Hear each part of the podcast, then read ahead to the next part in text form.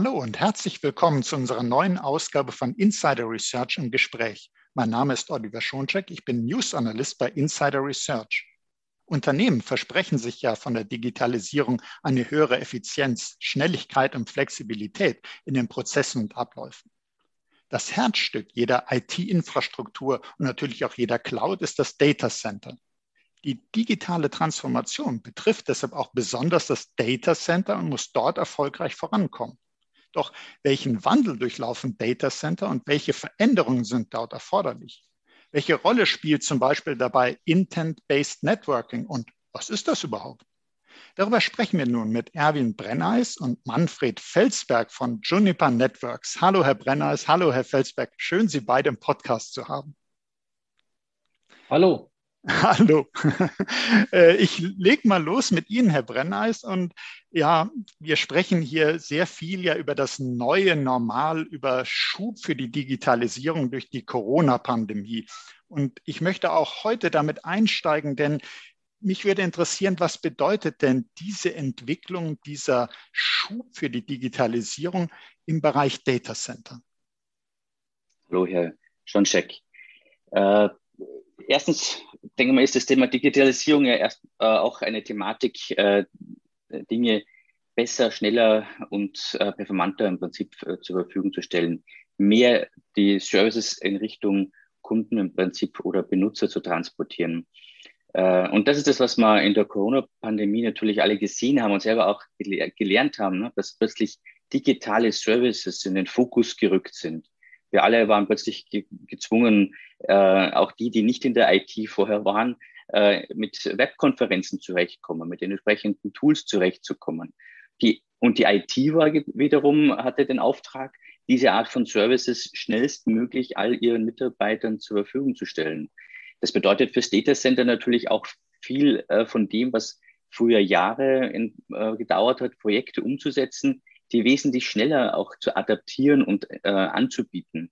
Und damit die Services, die für den Betrieb und für das äh, weiter ähm, Anbieten von, von äh, Services an die eigenen Kunden auch essentiell waren. Da kommen dann viele Dinge mit rein, die äh, jetzt nicht nur Cloud-Services sind, weil man das hört man halt immer von den großen äh, Software-as-a-Service-Anbietern, sondern eben auch sehr viele äh, Dienste, die intern im Data Center laufen, wie, wie, wie authentifiziert sich ein Mitarbeiter und dergleichen. Und das passiert ja sehr häufig wirklich innerhalb der eigenen IT.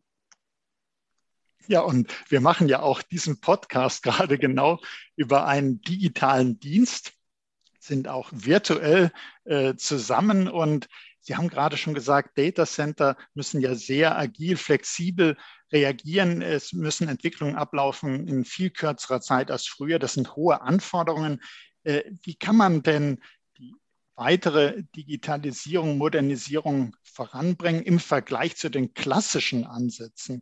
Da würde ich gern Sie fragen, Herr Felsberg, was, was können Sie sagen? Wie kann denn das moderne Data Center diesen hohen Anforderungen gerecht werden? Ja, die Thematik ist, dass ähm, sich das Data Center verändert. Ähm, die Anforderungen, die wir als, als, als Anwender an die Dienste draußen haben, das ist mal völlig äh, egal, ob das, das intern, extern oder privat oder geschäftlich ist. Ähm, Dienste müssen, äh, wenn ich auf eine App gehe, ähm, sofort verfügbar sein. Das hat natürlich eine brutale an, äh, Anforderung an die entsprechende Infrastruktur drunter. Ähm, und wenn ich das ansehe, wie es in der Vergangenheit gebaut worden ist, dann wurden alte Infrastrukturen dem nicht gerecht.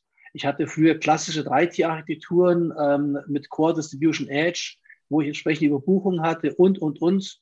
Ähm, und diese Möglichkeiten ähm, waren extremst ähm, ausgeprägt in vielen Dingen, ähm, so dass ich Skalierung Probleme hatte, dass ich Schnelligkeitsprobleme hatte, die Verbindung zwischen unterschiedlichen Silos äh, von Storage, von Compute, von Applikation und Infrastruktur waren nicht mehr gegeben und so weiter. Und ich glaube, das, was wir alle gelernt haben, ist, dass es nicht bloß ein technisches Thema ist, ähm, sondern dass es auch ein mentales Thema ist. Nämlich, ich muss dafür sorgen, dass ähm, meine Infrastruktur einfacher und standardisiert wird. Dass ich nicht mehr jeglichen proprietären Dienst von irgendeinem Hersteller nehme, sondern ich wirklich das so baue, wie es, ein, wie es der Standard vorsieht, um entsprechend ähm, einfach die Dienste zur Verfügung stellen zu können. Wenn ich das habe, dann kann ich auch in, in vielen Dingen automatisieren auch Telemetriedaten dazu nutzen, die Automatisierung sogar noch basierend auf tatsächlicher Leistung ähm, anzupassen. Und dann kann ich auch entsprechend dann mit der richtigen Architektur, einer klassischen Leaf-Spine-Architektur, egal wie groß sie sein mag, ähm, dafür sorgen, dass die Dienste, die äh, ich bereitstellen möchte, als interner oder externer Service Provider, dann entsprechend auch in der richtigen Schnelligkeit und Verfügbarkeit ähm, dem Anwender, äh, vom Anwender abgerufen werden kann. Mhm. Und äh, unsere Erfahrung ist ja, äh, dass die Cloud-Provider äh, scheinbar das ganz gut äh, hingekriegt haben, wenn wir an großen Hyperscaler denken. Kann man denn sagen, dass das, was dort erzielt wurde, das ist jetzt der letzte Schritt der Modernisierung im Data Center? Oder gibt es noch Bereiche, wo wir in Zukunft das Data Center noch weiter wandeln müssen? Herr Brenners, was können Sie da sagen? Im Prinzip ist das der, der, vom Architekturansatz äh, her der letzte Wechsel im Data Center auf diese Spine-Leaf-Architektur umzustellen, um damit genau diese Agilität, die man aus dem äh, Hyperscaler-Bereich kennt, auch auf Basis äh, oder, oder in, im eigenen Rechenzentrum umsetzen zu können. Die Änderungen, die dann stattfinden, die sind dann nur noch am Ende äh, Portdichte oder Geschwindigkeit äh, von einzelnen ähm, Bereichen im Netz. Also ob man dann 100 äh, Gigabyte im Core hat oder 400 Gigabyte, das sehen wir zum Teil auch schon, oder dann eben auch natürlich in Richtung der, der Dienste, also ob jetzt Compute oder Storage, an äh, Anbindungen von 25 äh, oder 50 Gigabyte in Zukunft oder vielleicht sogar noch mehr dann kommen werden. Aber das sind an, äh, Änderungen, die dann in der gleichen Architektur passieren, um damit wieder äh, die Flexibilität zu haben, auch auf steigende Anforderungen reagieren zu können. Ja, Herr Felsberg, an Sie die Frage, damit wir uns das vorstellen können, welche Vorteile das dann in Zukunft noch bringt, wenn man Portdichte, Geschwindigkeit weiter erhöht. Welche Möglichkeiten ergeben sich denn dadurch? Ja, diese Frage nach größerer Portdichte kann man natürlich sehr konträr diskutieren. Ähm, wir haben also rein, wenn man von der Applikation heraus sieht, ähm, haben wir haben verschiedene Consultants und verschiedene Analysten draußen, ähm, sag ich mal, eine Studie gehabt, ähm, die besagt hat, wenn ich als Anwender nicht innerhalb von sieben bis zehn Sekunden einen Dienst bei mir offen habe, springe ich meistens auf einen anderen Dienst rüber. Mhm. Das heißt, die Infrastruktur drunter muss in der Lage sein, ähm, gesamtheitlich diesen Dienst dem Anwender ähm, in dieser Zeit zur Verfügung zu stellen. So bei der, bei der großen Portdichte gibt es ganz viele Diskussionen drüben, äh, drüber, mache ich jetzt maximale Portdichte in einen Switch und stelle alles noch zur Verfügung oder mache ich bloß eine kleine, eine kleine Umgebung, ähm, damit ich mir vielleicht Rackspace spare, habe aber dann im Umkehrschluss dann die Thematik, dass ich vielleicht eine, eine sehr viel höhere Stromaufnahme und Abwärme auch habe und das vielleicht dem Rack gleich zur Verfügung stellen kann. Ähm, die, wenn ich mir auch anschaue, hohe Portdichten in, in, in hohen Geschwindigkeiten, da habe ich auch noch sehr hohe Kosten dahinter. Ähm, also insofern ist die Thematik, brauche ich wirklich hohe Portdichten oder mache immer nicht mit kleinen Portdichten und, und, und skaliere damit ein bisschen mehr äh, in die Breite.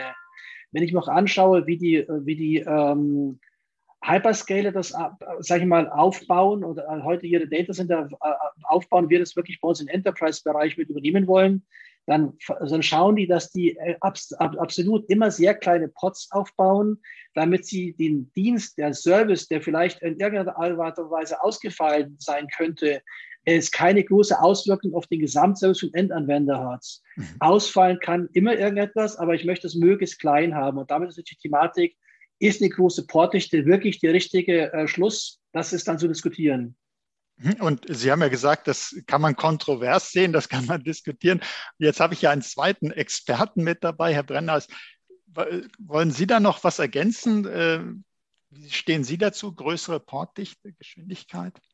Wie, äh, also ich will jetzt nicht ganz konträr antworten, aber im Endeffekt die Thematik ist, äh, so wie es ähm, der Herr Felsberg, der Manfred erzählt hat, dass man auf den Workload im Prinzip reagieren muss und sagen, das ist halt die, die schöne ähm, Möglichkeit, ne, hier dann mit unterschiedlichen Pods zu agieren, die dann den richtigen äh, Performance und, und, und äh, ja, Performance-Ansatz liefern auf Basis von Geschwindigkeit und Portdichte, die für den Workload interessant sind. Also zum Beispiel äh, da, wo Fehlerdomains ähm, klein gehalten werden müssen, geht es im Endeffekt in die Richtung, wie es äh, der Herr Felsberg angedeutet hat. Wenn man die, äh, da nicht so die Herausforderung hat, weil vielleicht keine businesskritische Applikation dahinter ist, ja, sondern weil vielleicht mehr die, die Fehlerlogik äh, abgefangen wird auf Applikationsebene, da kann man dann natürlich auch mit größeren Pods agieren und dann größere Dichten erzeugen, äh, um eben damit eventuell auch die Effizienz, die darin steckt, optimal ausnutzen zu können. Okay, dann vielen Dank für die Ergänzung dazu noch. Herr, Herr Brenners, ähm, vielleicht die, gucken wir uns noch weiter an, die Applikationen, die Anwendungen, die im Data Center laufen. Was bedeutet denn der Wandel hier? Ja, hier im, im, speziell bei den Applikationen erleben wir ja schon seit einiger Zeit den Wandel im Endeffekt von äh, den, wir nennen es immer Legacy-Applikationen, wo äh, im Endeffekt die ähm, erstmal eine gewisse äh, Plattform aufgebaut worden ist, um dieser Applikation, ob das jetzt hier mein SAP oder meine Datenbankumgebung war oder meine kleinen Serverarchitektur äh, abbilden zu können. Äh, da ist ein starker Wandel klarerweise drin, denn durch die Modernisierung der Applikationen und den Umstieg äh, auf äh, wesentlich effizientere ähm, Weiterentwicklungsmöglichkeiten auch durch Microservices, ja, dass man eben schneller auch in dem ähm, Applikationsstack einen Update einspielen kann, äh, hat sich natürlich auch einiges verändert, wie die äh, Datacenter-Umgebung damit zurechtkommen muss. Ja. Das heißt, äh, früher war es halt sehr stark ähm, auf, die, auf die Server oder auf die Infrastruktur bezogen. Heute geht man davon aus, dass äh, man die Infrastruktur als Pool sieht und dieser Pool klassisch äh, die ähm, Ressourcen zur Verfügung stellt, die von den einzelnen Applikationen, die dann ja auch äh, skalieren wollen, ob jetzt größer werden, also heißt größer, das heißt mehr Benutzer mit äh, umgehen gerade oder eben vielleicht auch äh, wieder etwas äh, zurückgenommen werden, weil vielleicht Spitzen abgebaut werden, ja, ähm, dass die Infrastruktur diese Agilität mitgehen kann. Und das hat man in der Server- und äh, Welt schon lange im Endeffekt im, im Einsatz.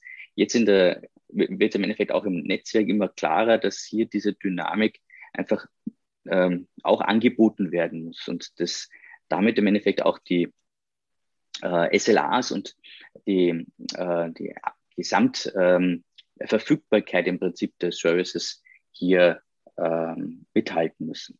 Und das kann man mit einer alten Architektur nicht mehr vollziehen und, und leisten. Mhm, Dankeschön. Äh, Herr Felsberg, wenn wir jetzt mal auf das Cloud Computing schauen, ähm, welche Veränderungen äh, hat das denn für das Cloud Computing? Was bedeutet das für die Cloud-Dienste, die wir äh, nutzen können, die wir beziehen können? Es gibt da draußen eine Vielzahl an unterschiedlichen Offerings, ähm, Angeboten, äh, Services, die Anwender draußen nutzen können ähm, oder die ich auch als Dienstleister anbieten möchte. Ob das ein klassischer Infrastructure as a Service-Dienst ist oder ähm, äh, irgendwelche anderen SaaS-Dienste, also wirklich, wo ich Software konsumiere oder weitere, das ist, sag ich mal, völlig unterschiedlich. Die, glaube ich, auf Basis des, ähm, des aktuellen äh, Corona-Erfahrung bei uns allen, äh, wo ganz viele Unternehmen in die sogenannte Public Cloud, also an die großen Anbieter gesprungen ist und IT versucht haben, damit zu verlegen. Ähm, und jetzt aber mit Erschrecken feststellen, wie teuer das ist, wenn ich plötzlich meine eigene IT plötzlich in die Public Cloud lege, ist jetzt dann ein klarer Trend zu sehen, dass viele Kunden sich Gedanken machen, wie kann ich denn aus beiden Welten das Ideale rausholen und dabei auch noch Kosten sparen. Und deswegen ist, sage ich mal, ein Trend gerade klar zu sehen, dass viele Unternehmen sich über das Thema Private Cloud Gedanken machen, also selber die ähm, diese Dienste anbieten ähm, mit einer Art und Weise, wie Anwender sie heute in Public Cloud äh, auch schon erleben, so dass wenn ein neuer Service oder ein neuer Server wirklich angebunden werden muss, dass es wirklich mit Drop, mit Knopfdruck geht. Das heißt, eigentlich und sollten sich Public Cloud Anbietungen oder ähm, Private Cloud Angebote nicht mehr großartig unterscheiden. Und wir mit, wir mit unserem Thema Abstra helfen genau dabei, weil wir, sag ich mal, ähm, das Thema, wie stelle ich die Infrastruktur zur Verfügung, damit komplettheitlich automatisieren. Mhm. Also was ist ja erstmal eine sehr, sehr gute Entwicklung, muss ich sagen. Man muss gar nicht mehr in Zukunft dann sagen, äh, die Vorzüge Private Cloud, Vorzüge Public Cloud gegeneinander abwiegen, sondern ich kann Private Cloud so konsumieren äh, wie die Public Cloud, wenn ich es äh, so verstehe. Ähm, was ist denn, äh, vielleicht Herr Brenner ist dazu, äh, was ist denn wichtig für den Erfolg, wenn ein Unternehmen sagt, ich habe eine Private Cloud? Wie, was hilft den Unternehmen bei dem Aufbau von Private Clouds?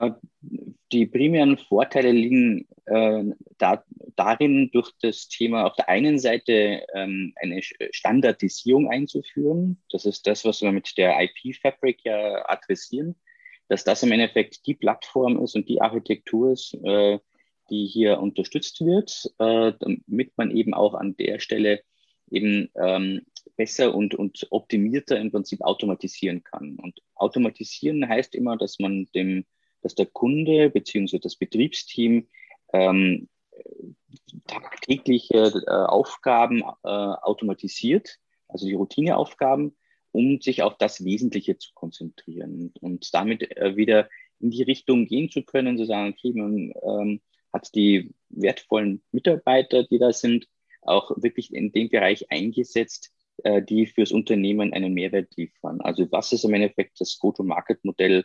Wie wird im Endeffekt das von der IT unterstützt? Und wie kann man es für die Zukunft noch im Endeffekt erweitern? Und da gibt es eine ganze Reihe von äh, Einsparungsmöglichkeiten, die eben dieses, äh, die wir mit Abstra hier liefern, durch dieses ähm, komplette Abbilden des Lifecycles innerhalb des Data Centers, ob das jetzt vom Design her ist, ne, ob das von, über Deploy geht äh, und die ganz weiteren auch sogenannten Day-2 die wir damit inkludiert haben, äh, kommen dann viele Aspekte, die früher langwierig und, ähm, und, und herausfordernd sind, wie Designphase, das kann man abkürzen, aber natürlich auch im täglichen Betrieb.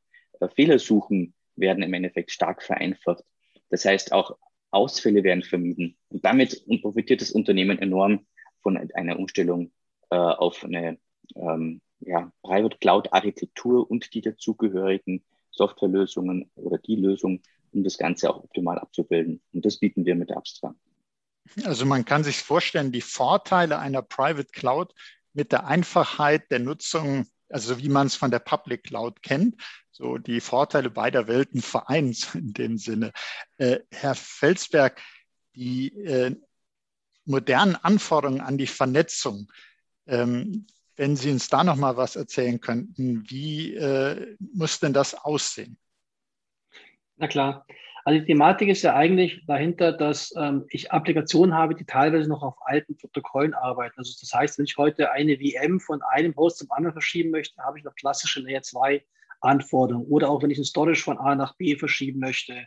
Das heißt, ich, ich rede jetzt auf der einen Seite davon, dass ich eine Infrastruktur bauen muss, die für teilweise hunderte von unterschiedlichen Applikationen zur Verfügung steht und völlig unterschiedliche Anforderungen hat, wo ich auf der anderen Seite aber auch skalierbar sein möchte, flexibel, ausfallsicher, Fehlersuche soll erleichtert werden und so weiter. Das heißt, da kommen ganz viele unterschiedliche Anforderungen an die Infrastruktur drauf zu. Und mit der neuen, sage ich mal, Leaf Spine Architektur und darüber ein BGP, EVP, EVPN, VXLAN-Netzwerk kann ich genau die unterschiedlichen Welten verheiraten. Aus der Vergangenheit wissen wir, dass die Service Provider mit einem großen Layer 3 Netzwerk oder auch ganz früher mit NPS und so weiter ähm, die ganzen Dienste schon anbieten konnten. Genau das Gleiche können wir jetzt mit standardisierten ähm, Protokollen eben innerhalb des Datasets auch anbieten.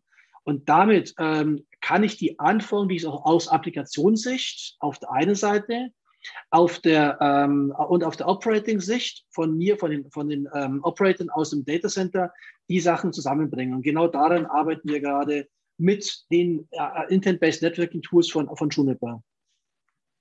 Okay, und wenn jetzt die unter der Zuhörerschaft die Nicht-Techniker sagen, hm, äh, die Vorteile, was wäre das nochmal konkret für mich, Herr Brenners? Können Sie äh, uns da nochmal helfen? Ja, gerne dass äh, die konkreten Vorteile liegen äh, äh, in Einsparungen im Bereich OPEX. Ne? Durch Standardisierung wird im Endeffekt äh, hier schon mal der erste ähm, Schlüssel zum Erfolg im Prinzip ausgelöst, zu sagen, hier mit einer Standardinfrastruktur äh, und nicht mehr so heterogen, wie es vielleicht bis dato auch äh, ähm, also war, äh, hier im Endeffekt ähm, CapEx-Kosten äh, einzusparen und durch das Thema Automatisierung dann auch OPEX-Kosten zu optimieren um damit im Endeffekt äh, wirklich ähm, Vorteile äh, zu bekommen, die wir auch bei, durch den einen oder anderen Business Case, die wir mit Kunden äh, gerechnet haben, ähm, 80 Prozent Einsparung äh, im, im Bereich von Mean Time to Innocent, also der Fehlersuche zu ermöglichen oder eben auch so Aussagen zu bekommen von, äh, vom POC zur Produktion innerhalb von zwei Wochen. Das äh, sind halt dann wirklich ja, Werte, die dahinter stehen, die für den Kunden einen enormen Vorteil liefern. Absolut, das sind wirklich greifbare Vorteile. Ähm, es ist hin und wieder so ein bisschen angeklungen in den Antworten, was Juniper Networks hier so anbietet. Aber vielleicht, Herr Brenners, können Sie uns das nochmal äh, kurz zusammenfassen. Was leistet denn da Juniper Networks? Ja, gerne. Also wir haben ein sehr umfangreiches Data Center Portfolio. Das, ähm, wir haben uns jetzt primär mal unterhalten über das Thema Intent-Based Networking was im Endeffekt das, äh, die Lösung Juniper Abstract beinhaltet, also eine Softwarelösung, die äh, das ganze Thema Lifecycle Management im Netzwerk ähm, primär fürs Data Center hier vollzieht. Wir haben natürlich auch die passende Hardware dazu, also unsere gesamte QFX äh, Switch Serie, die dazugehört. Wir haben aber darüber hinaus auch, äh, wo wir den wir unsere Bekanntheit auch haben aus dem Routing heraus, äh, die, ähm, die Lösungen die dann auch einen Data Center Interconnect ermöglichen, beziehungsweise das Routing zu den Public Clouds offeriert, plus natürlich äh, auch oder, oder zusammengeführt äh, das Thema Security, mit dem wir äh, sehr erfolgreich hier auch unseren Kunden helfen, ihre Data Center Umgebungen bestmöglich äh, äh, zu schützen und auch auf moderne Angriffs ähm, Varianten so zu reagieren, dass ähm, man eben keinen äh, oder nicht beeinflusst wird. Das Ganze wird noch abgerundet durch Dienstleistungen, die wir entweder durch unsere Partner geliefert werden oder eben auch, wo wir sehen, wenn ein Kunde Wert darauf legt, dass wir selber mit unserem eigenen Dienstleistungsportfolio hier äh, eine äh, Umsetzung einer Data Center Re-Architecture ähm, abbilden können. Das ist im Endeffekt so ein bisschen die, das, das gesamte äh, Portfolio, was wir im Data Center haben, um eben dort äh, natürlich auch, sagen, nicht nur Data Center, aber das ist heute nicht das Thema, auch der Campus wird natürlich an der Stelle von uns bedient.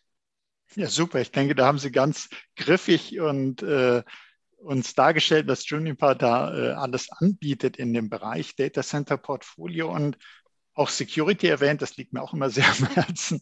Ähm, Herr Felsberg, äh, wenn wir jetzt nochmal die äh, Sicht des Kunden, des Anwenders anschauen, was, was habe ich jetzt sozusagen von diesem Portfolio, wenn ich auf Kosten gucke, auf Aufwand, was, was sind da meine Vorteile? Also mit dem, mit dem Abstra-Tool ähm, oder mit Abstra als Tool hat der Kunde rein kostentechnisch einige Vorteile. Es beginnt schon bei dem Einkauf von der Hardware-Thematik. Dadurch, dass Abstra äh, herstellerunabhängig agiert ähm, und auf, auf eine Standard-Liebst-Beide-Architektur setzt, ähm, kann der Kunde in einem Ausschreibungsszenario mehrere Hersteller miteinander vergleichen und wirklich für sich das beste Preis-Leistungsverhältnis rausholen. Er ist nicht mehr an die, an die proprietären Funktionen eines Herstellers gebunden und kann damit sehr einfach wirklich, ähm, sage ich mal, sich die Fabric aufbauen. Kann man vergleichen, wenn Sie heute Ihre Reifen wechseln wollen, brauchen neue Sommerreifen, dann suchen Sie sich auch raus, welcher Hersteller Ihnen gerade am besten passt, wer Preis gerade am besten ist, aber nicht mehr bloß, weil ein, weil ein bestimmter Hersteller dafür vorgeschrieben ist. Das habe ich von rein von der Einkaufsthematik. Vom Operating her ist es so, dass dadurch, dass wir den gesamten Lifecycle, ähm, sag ich mal, begleiten, das heißt, heute, wenn ein Kunde ein Netzwerk ähm, designen möchte, muss er erstmal sich viele Gedanken machen, welches Underlay macht er, wie hat, welche Oversubscription hat er, wie, hat, wie ist meine Wegewahl fürs Overlay, welche entsprechenden äh, Adressen brauche ich dazu und muss danach auch noch dokumentieren. Ähm, teilweise machen wir, bauen wir eine komplette Fabric äh, auf innerhalb von einem Tag. Da ist alles mit dabei. Das heißt, ich habe schon mal rein von der Implementierung schon einen ganzen großen Vorteil. Da könnte man jetzt sagen, das machen andere vielleicht mit, mit, mit ähm, out, of, uh, out of the box Autosiedlungstools auch schon teilweise. Ja, aber dann geht es noch weiter, das ganze Thema Day-2-Operations, also wirklich die tägliche Veränderung im Netzwerk. Ich muss irgendwelche VX-LANs dazu nehmen, ich muss VLANs mitnehmen, ich muss irgendwelche NOS-Upgrades machen, ich muss ähm, sonstige Veränderungen im Netzwerk äh, machen. Auch diese werden nach dem gleichen Prinzip wie die, wie die Erstinstallation ähm, ausgeführt. Und darüber hinaus habe ich die ganzen Telemetriedaten, so dass ich auch noch dann wirklich in Live-Umgebungen mit Live-Daten mein, meine Fabric am besten auslasten kann, wirklich meine Applikationen die auf den Host laufen, auch ideal abgerufen werden können. Und das bedeutet aber auch, dass ich auch die Trainingskosten massiv reduzieren kann, weil ich in unserem Tool den Anwendern die Möglichkeit gebe, mit einer GUI diese simple CLI-Sprache zu übersetzen. Er muss nicht mehr sämtliche Tricks und Details der CLIs kennen. Das übersetzen wir bei uns im IBN ähm, für den Kunden und überwachen das auch in Realtime. Und daraus ergeben sich über die Laufzeit von ein, drei, fünf Jahre für Kunden extremste Kosteneinsparungen. Ja, schönen Dank, Herr äh, Felsbeck. Und Herr Brenner, ist an Sie zum Schluss noch eine Frage. Und zwar, ähm, wenn man, wenn man das jetzt nochmal so als Botschaft auch mitgibt, wie, wie schafft man als Unternehmen es denn, die Private Cloud, darüber haben wir ja so ein bisschen gesprochen, äh, seinen Nutzern so anbieten zu können wie eine Public Cloud. Also wie hilft die Automatisierung dabei, die Vorteile der Private Cloud und auch die der Public Cloud miteinander zu verbinden?